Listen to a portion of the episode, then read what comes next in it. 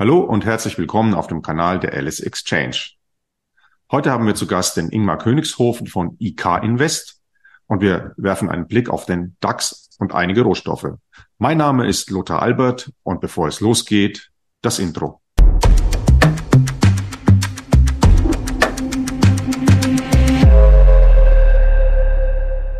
Willkommen zurück, liebe Zuschauer. Bevor wir loslegen, noch der Blick auf den Risikohinweis. Bitte denkt immer daran, alles, was wir hier sagen, ist lediglich unsere Meinung und keinesfalls als Empfehlung zu verstehen. Und immer daran denken, alles, was ihr an der Börse macht, geschieht auf euer eigenes Risiko. Damit herzlich willkommen, Ingmar. Hallo nach Frankfurt. Hallo, grüß dich, Lothar. Ja, lass uns direkt mit dem DAX loslegen. Wir hatten im Sommer ja noch ein All-Time-High dann ging es abwärts. Ich weiß, du warst eigentlich eher negativ für den Markt gestimmt, hast dann ja auch recht bekommen. Seit dem Alltime High im Juli ist der DAX mehr als 1500 Punkte gefallen. Jetzt sieht es wieder so aus, als wären wir zumindest in einer etwas anhaltenden Konsolidierung. Wir sind auch in einer saisonal sehr starken Phase im Augenblick. Wie ist denn dein Blick auf den DAX? Ja, wie du gerade schon sagst, Lothar, es war natürlich eine interessante Phase dieses Jahr. Der Markt ist über einen längeren Zeitraum seitwärts gelaufen, über mehrere Monate. Es gab immer wieder die Ausbruchsversuche nach oben. Mitte des Jahres ist der Markt ja dann nochmal auf ein Allzeithoch angestiegen, allerdings danach deutlich unter Druck gekommen. Und das war ja das, ähm, worauf ich ja wochenlang spekuliert habe, dass eben ab Mitte des Jahres der Markt eher zur Konjunktur bzw. Korrektur äh, übergehen könnte. Woran lag das? Das lag eben an dem sehr positiven Sentiment, äh, das für mich ja ein Kontraindikator ist. Das lag aber zudem auch an der klassischen Saisonalität, die ab Mitte des Jahres ganz klar abwärts gezeigt hat. Und ebenfalls der US-Wahlzyklus auf den DAX umgemünzt hat auch ab Mitte des Jahres abwärts gezeigt. Und man sieht mal wieder, wie schnell sich alles ändern kann, was auch die Stimmung der Marktteilnehmer angeht. Denn Mitte des Jahres waren natürlich viele sehr bullig, ging davon aus, dass der Markt jetzt deutlich anziehen könnte, Richtung 20.000 Punkte. Dann eben ist der Markt deutlich nach unten abgekippt, Richtung 14.600 Punkte. Und was hat man dann nicht schon alles gelesen? Man hat gelesen, dieses Jahr gibt es kein Jahresendrallye, äh, der Markt wird jetzt massiv einbrechen, alles ist ganz schlecht und so weiter und so fort. Und genau ab diesem Zeitpunkt ist der Markt dann doch wieder deutlich angestiegen und du hast es gerade eben schon angesprochen, das liegt nicht Zuletzt sicherlich auch daran, dass eben auch die klassische Saisonalität deutlich dann wieder positiver wurde. Ab Ende September, Anfang Oktober zeigt die klassische Saisonalität ganz klar aufwärts bis Ende des Jahres. Und wenn man sich den US-Wahlzyklus anschaut, dann sieht man eben auch, dass Richtung Jahresende der Markt nochmal deutlich anzieht. Gerade so ab Ende November könnte dann eben nochmal ein deutlicher Anstieg stattfinden. Heißt also auch, ich wundere mich immer über die Personen, die schon vor Wochen gesagt haben, dieses Jahr fällt die Jahresendrallye aus. Also ich glaube, weder du noch ich noch sonst jemand auf diesem Planeten weiß, wie der Markt in den nächsten Tagen, Wochen und Monaten weiterlaufen wird. Also geht es für mich immer darum, mich möglichst objektiv an den Markt zu nähern. Und wenn man sich diese Zyklen anschaut, dann zeigen die jetzt ganz klar ab, aufwärts. Wie gesagt, für den Vierjahreswahlzyklus erst ab Ende November dann nochmal ein deutlicher Anstieg, vor allem im Dezember. Und dementsprechend kann es gut sein, dass der Markt dann weiter anzieht. Wir haben jetzt schon eine deutliche Erholung gesehen. Der Markt ist ja von 14.600 bis jetzt 15.400 Punkte angezogen, also gut 800 Punkte. Allerdings stehen wir jetzt auch vor einem deutlichen Widerstandsbereich. Und solange wir die 15.600 in etwa nicht überschreiten, ähm, ja, sind wir noch an einem Abwärtstrend gefangen. Wie bin ich aktuell im Markt unterwegs? Ich hatte zuletzt Long-Position mal kurzfristig aufgebaut. Die habe ich dann in diesen Aufwärtstrend auch wieder abgebaut und bin jetzt kurzfristig wieder auf der Short-Seite unterwegs. Spekuliere jetzt darauf, dass der Markt vielleicht bis Ende November nochmal unter Druck kommt, weil wir eben auch vor allem vor einem wichtigen Widerstandsniveau sind und eben in einem kurzfristigen Abwärtstrend äh, gefangen sind. Daher ist meine Prognose, dass wir eher nochmal runterkommen werden. Habe jetzt, wie gesagt, Short-Positionen aufgebaut, kurzfristig. Aber mittelfristig sieht das gar nicht so schlecht aus, wenn man sich eben dann auch schon mal Richtung nächstes, ähm, des nächsten Jahres orientiert. Dann sieht man nämlich auch, dass die klassische Saisonalität bis Mitte des nächsten Jahres deutlich positiv ist. Und wir sind nächstes Jahr in einem Wahljahr in den USA und die zeigen ebenfalls bis Mitte des Jahres aufwärts. Also das sieht mittelfristig gar nicht so schlecht aus. Aber kurzfristig für mich eher die Short-Seite interessant und dann werde ich versuchen, äh, tatsächlich auch wieder langsam auf die Long-Seite zu wechseln. Okay, das heißt also Schwächephase nutzen, um Positionen im Hinblick auf die kommenden Monate schon mal aufzubauen. Vielen Dank äh, dafür. Dann würde ich sagen, wir werfen einen Blick auf das Gold. Da kann man sehen, dass im Bereich 2000 eigentlich immer der Deckel drauf war. Jetzt hat man ja ein, ein Umfeld von Inflation, von Kriegen. Das spricht eigentlich dafür, dass Gold, wie damals Sergei Bubka, gerade nach oben ziehen müsste. Warum ist das im Moment dann noch nicht der Fall und wie ist dein, dein Blick? Werden die 2000 nachhaltig genommen? Also man muss sagen, die Inflation ist ja schon seit längerer Zeit auf einem hohen Niveau und äh, da äh, ja, haben ja schon einige sich gewundert, warum der Goldpreis nicht wirklich angezogen ist. Davor die Phase waren die Zinsen eben sehr niedrig. Da hieß es ja auch immer, der Goldpreis müsste jetzt eigentlich sehr stark ansteigen, ist ebenfalls nicht passiert. Heißt also auch für Gold, für Silber und auch die anderen Edelmetalle mache ich es genauso, wie ich eben auch schon erzählt habe, ähm, wie ich beim DAX vorgehe, dass ich mir verschiedene Vorfilterungen anschaue und dann eben versuche, hier ein mittelfristiges Bild ähm, entsprechend zu traden. Und die Edelmetalle, die werden jetzt insgesamt Richtung Jahresende deutlich interessanter. Ja? Also gerade so ab Mitte Dezember in etwa zeigen eigentlich alle Edelmetalle, also Gold, Silber, Palladium und Platin, deutlich aufwärts. Und für den Goldpreis, da haben wir ja schon gesehen, in verschiedenen Währungen ist der Goldpreis schon auf ein neues Allzeithoch angestiegen. Für den ähm, ja, Goldpreis in US-Dollar in der Basiswährung hat es noch nicht gereicht, aber das kann natürlich jederzeit passieren. Man muss aber natürlich sein, sagen, die hohen Zinsen, die drücken sicherlich aktuell auf den Goldpreis, weil Gold keine Dividenden zahlt, keine, ja, keine Zinsen zahlt. Und dementsprechend ist natürlich immer die Frage, wohin fließt das Geld? Und wenn man nach einem sicheren Hafen sucht, dann geht man vielleicht aktuell eher in die ähm, Anleihen, anstatt dann in den Goldpreis. Und dementsprechend, ja, hat es dort noch nicht eben gereicht, dass wir hier ein Allzeithoch gesehen haben. Ja, was würde ich hier machen? Aus Trading-Sicht würde ich eben warten, bis der Goldpreis auf ein neues Allzeithoch ansteigt, wenn er denn auf ein neues Allzeithoch ansteigt. Und sollte dies der Fall sein, dann kann ich mir sehr gut vorstellen, dass hier ein richtiger Run stattfinden könnte.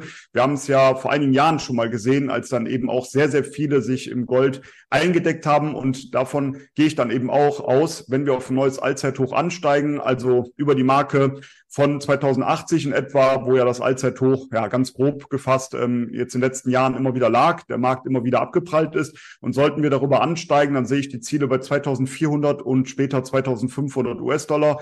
Und warum? Ja, wenn es ein neues Allzeithoch geben sollte, dann kann man sich ja schon vorstellen. Gold ist natürlich einer der Basiswerte, die voll im Fokus von vielen Anlegern, von vielen Tradern, von vielen Investoren stehen.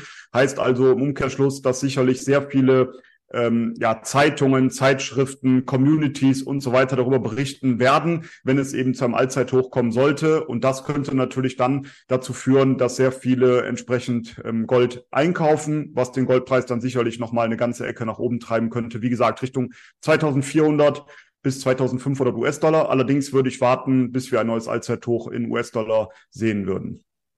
Hast du für die Kursziele denn auch vielleicht eine zeitliche Indikation? Ähm, also ich sag mal so, prinzipiell bis in den Februar, März hinein ist der Goldpreis jetzt erstmal positiv. Ob, ob es dann bis dahin schon zu diesem, ähm, ja, zu diesem Kursziel kommt, das muss man natürlich sehen. Kommt jetzt ein bisschen darauf an. Sollten wir kurzfristig genau in dieser Stärkephase, in dieser saisonalen Stärkephase ein neues Allzeithoch sehen, also zum Beispiel auf 2100 ansteigen, nur mal fiktiv gesagt im Dezember, dann könnte es natürlich relativ schnell gehen, dass man auch mal innerhalb von ein, zwei Monaten auf 2300, 2400 ansteigt. Aber davon sind wir natürlich auch momentan eine ganze Ecke entfernt. Das muss man dazu sagen. Deswegen ich bin nicht so der Freund davon zu sagen, bis wann passiert was, sondern eher abzuwarten und dann eben zu sagen, wenn es aber zu einem neuen Allzeithoch kommt, dann stehen die Chancen zumindest gut, dass der Markt weiter anziehen könnte. Und dann ist es ja prinzipiell auch egal, ob es ein Monat, zwei Monate oder drei Monate dauert. Es geht eher um das Trading-Setup, für mich zumindest, und dementsprechend dann einen passenden Stop zu setzen und eben ein Ziel im Basiswert selber. Okay. Wir können noch einen Blick auf das Silber werfen.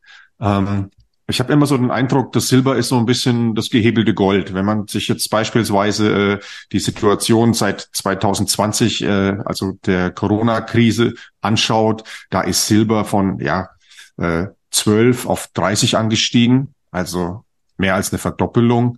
Und äh, Gold hat im gleichen Zeitraum mal gerade ein Drittel zugelegt. Genau, das ist ja auch das, was man immer wieder sagt. Du hast es gerade schon angesprochen, wenn man äh, ja sozusagen gehebelt in Gold einsteigen möchte, dann kann man das entweder mit einem Hebelprodukt auf Gold selber machen oder eben sich mal den Silberpreis anschauen. Denn der Silberpreis ist doch dann oftmals zumindest deutlich volatiler noch. Du hast es gerade schon aufgezeigt mit den Entwicklungen, die wir in der Vergangenheit gesehen haben. Und in der letzten Zeit ja, hängt auch der äh, Silberpreis noch etwas hinterher, hat noch nicht wirklich Gas gegeben. Aber auch hier kommen wir jetzt in ein positives saisonales Umfeld. Vor allem so ab Mitte Dezember sieht es sehr positiv aus für den Silberpreis. Und da sehe ich dann kurzfristig auch die Ziele bei 24,50 äh, Dollar und ähm, später bei 26 US-Dollar. Und vielleicht direkt noch ein ja, Blick auf die anderen Edelmetalle, auf Palladium und auf Platin, die ich sogar noch fast als interessanter erachte. Denn Palladium wie auch Platin kamen in den letzten Monaten massiv unter Druck. Also während Gold zum Beispiel ja doch deutlich ansteigen konnte, sind eben die beiden anderen Edelmetalle Platin und Palladium deutlich unter die Räder gekommen, äh, vor allem Palladium massiv gefallen. Ähm, nicht verwunderlich natürlich, wenn man davon ausgeht, dass die Nachfrage aus der Autoindustrie hier natürlich aktuell nicht so stark stattfindet und dementsprechend kam der Palladiumpreis massiv unter die Räder. Schaut man sich aber auch hier bei diesen beiden Edelmetallen die saisonale Phase an, dann sind wir in einer sehr, sehr starken äh, Phase. Plus die COT-Daten sehen auch sehr bullig aus. Also der Commitments of Traders Report ähm, der zeigt ja immer an, wie große Marktteilnehmer aktuell in einem Rohstoff ähm, investiert sind. Und da schaue ich immer vor allem auf die Commercials. Und die Commercials, das sind auf der einen Seite die großen Produzenten und auf der anderen Seite die großen Abnehmer eines Rohstoffes. Und die kennen diesen Markt natürlich so gut wie niemand anders. Und die sind gerade bei Palladium meiner Meinung nach sehr bullig zu werten. Heißt also, hier sehe ich so eine Art Überraschungskandidaten, der eventuell dann aufkommen könnte. Denn Saisonalität jetzt positiv plus COT-Daten sehr bullig, muss man aber dazu sagen, sind schon seit einigen äh, Wochen sehr bullig und nichtsdestotrotz kam der Markt unter Druck. Aber jetzt in dieser Stärkephase kann es natürlich dazu kommen, dass der Palladiumpreis auch mal deutlich anziehen könnte und bei beiden, bei Platin und bei Palladium, ist das Sentiment natürlich sehr negativ. Und auch hier als Kontraindikator wäre es sicherlich interessant, hier mal die Long-Seite in Betracht zu ziehen. Ist aber, und das muss klar sein, ein antizyklischer Trade. Also man handelt hier komplett gegen die Masse. Aber das ist zumindest mein Ansatz. Ich bin nicht so der Trend-Trader, sondern eher der antizyklische Trader. Also wenn alle negativ eingestellt sind, dann versuche ich hier entsprechende Long-Einstiege zu suchen. Hm, okay. Ähm, dann kommen wir vom äh, Gold und Silber zum ja, schwarzen Gold. Hier sind ja die Zeiten vorbei, äh, als es das äh, kostenlos gab und auch das All-Time-High bei 125 ist schon knapp zwei Jahre her. Jetzt haben wir natürlich wieder eine Situation, ähm, die OPEC verteuert die Preise, China will nichts mehr abnehmen, die USA produzieren das meiste Öl selber. Das alles hat natürlich Einfluss auf den Ölpreis. Ähm, das ist eine Gemengelage. Was äh, sind deine Schlüsse, die du daraus ziehst? Ja, hier muss man natürlich sagen, hier gibt's ebenfalls wie bei allen anderen Märkten natürlich auch viele Einflussfaktoren. Auf der einen Seite eine ja, schwächere Konjunktur, Weltkonjunktur führt sicherlich dazu, dass natürlich weniger Öl nachgefragt wird. Deswegen kam ja auch der Ölpreis zuletzt unter Druck. Dann gab es natürlich kurzfristig einen deutlichen Anstieg im Ölpreis, weil man eben die Sorge hatte, dass der Iran eventuell in den Krieg zwischen Israel und Hamas ähm, eintreten könnte, was wiederum natürlich dazu geführt hat, dass der Ölpreis deutlich angezogen ist, weil man eben diese Sorge hatte. Diese Sorge hat sich zumindest jetzt erstmal, ja, zum Glück als äh, ja, oder nicht bestätigt. Dementsprechend ja, wurde diese kurzfristige Anstieg natürlich auch wieder abverkauft. Und das führt zumindest erstmal dazu, dass der Ölpreis jetzt kurzfristig etwas unter die Räder gekommen ist. Zudem sind wir jetzt auch hier in einer saisonalen schwächeren Phase. Gerade der Oktober und der November, das sind die beiden schwächsten Monate des Jahres für den Ölpreis. Aber, und jetzt kommen wir wieder zu dem, zu der anderen Seite, es ist natürlich immer noch die Unsicherheit gegeben, dass der Iran hier eventuell eingreifen könnte. Was würde dann passieren? Der Ölpreis würde dann sicherlich kurzfristig deutlich anziehen. Zudem, wenn wir auch hier auf die COT-Daten anschauen, ähm, dann sind die meiner Meinung nach jetzt schon fast wieder als bullig zu werten. Was bedeutet das für mich? Das bedeutet für mich, dass ich aktuell den Ölpreis sehr genau beobachte und sollte dieser weiter etwas unter Druck kommen, so in den Bereich 67 bis 71 US-Dollar, dort haben wir eine wichtige Unterstützungszone und dort würde ich dann wieder erste Long-Positionen aufbauen mit dem Ziel bei 78 US-Dollar. Warum? Eben aufgrund der Tatsache, dass dann diese saisonale Schwächephase vorbei ist und eben auch die COT-Daten äh, meiner Meinung nach als bullig zu werten sind. Okay. Gut, Ingmar, dann äh, herzlichen Dank für deinen interessanten Blick auf die verschiedenen Märkte. Ich wünsche dir noch eine schöne Woche und äh, wir, liebe Zuschauer, sind damit am Ende. Bitte beachtet auch unsere anderen Kanäle, Instagram, Facebook und so weiter. Vielen Dank.